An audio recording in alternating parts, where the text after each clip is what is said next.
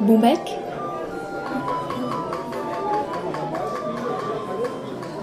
Épisode 0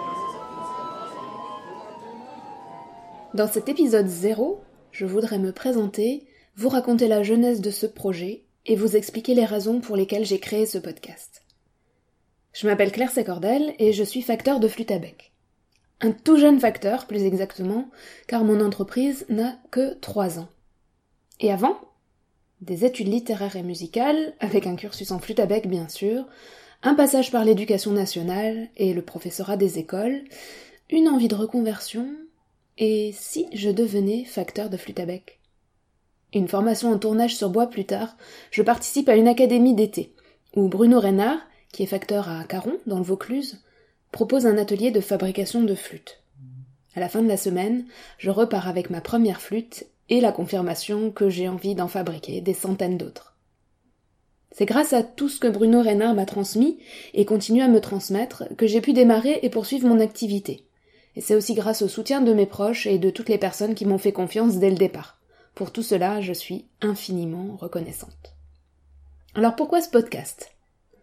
Dans mon atelier strasbourgeois, je fabrique, j'entretiens, je répare des flûtes à bec, mais également j'accueille et je rencontre des flûtistes de tous les horizons et de toutes les générations, et nous échangeons bien sûr sur notre sujet de prédilection. Parfois je peux répondre à leurs questions, parfois ce sont eux qui m'apportent de nouveaux éclairages ou de nouvelles idées.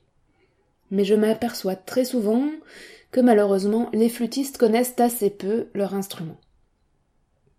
Ensuite, en tant que musicienne, et plus encore depuis que j'ai commencé à m'intéresser de très très près à la facture de flûte, je suis toujours à la recherche de ressources et d'informations pour élargir et pour enrichir mes connaissances.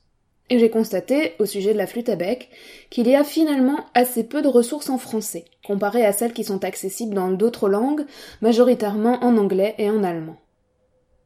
Et puis, lorsque je travaille à l'atelier, au calme, j'aime le plus souvent entendre le bruit des outils, mais j'aime également ouvrir mes oreilles et mon esprit à des ressources audio, et me laisser porter par les voix des différents interlocuteurs.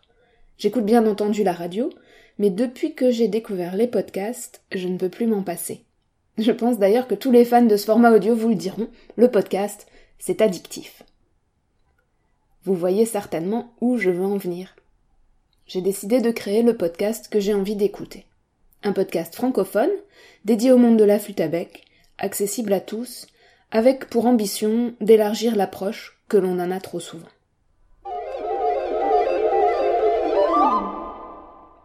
Alors comment ça va se passer? Vous retrouverez en alternance des courts épisodes, classés sous forme d'abécédaire, et des conversations avec des acteurs du monde de la flûte à bec. Des confrères facteurs, bien sûr, mais aussi des flûtistes, des enseignants, des compositeurs, chercheurs, etc. Dans chaque épisode de l'abécédaire, qui s'intitule Alphabec, je vous propose un éclairage précis et concis, dans la mesure du possible, sur un terme issu du vocabulaire spécifique de la flûte à bec, ou sur un nom propre associé à l'instrument. Et dans les épisodes Conversation, intitulés Qui a bon bec je rencontre mes interlocuteurs et nous conversons sur leur parcours, sur leur vision de l'instrument et de ses enjeux, et nous nous penchons plus précisément sur un sujet de leur choix, dont ils ont fait leur spécialité, ou tout simplement qui leur tient à cœur.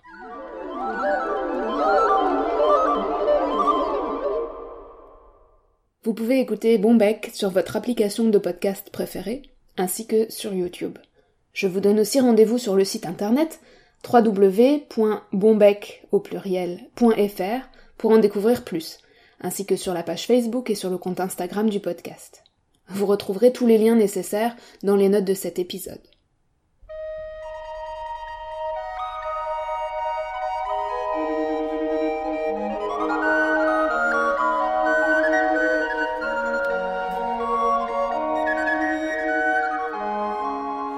J'espère de tout cœur que ce podcast vous plaira. Je le réalise de manière totalement indépendante, autonome et, il faut bien le dire, amateur. Il est donc parfaitement imparfait et est voué à s'améliorer et à progresser au fil des épisodes. N'hésitez pas à me faire part de vos réflexions et suggestions en me laissant un commentaire ou en m'envoyant un message sur les réseaux sociaux ou encore par le formulaire de contact du site. Je vous remercie pour votre écoute et je vous dis à très vite.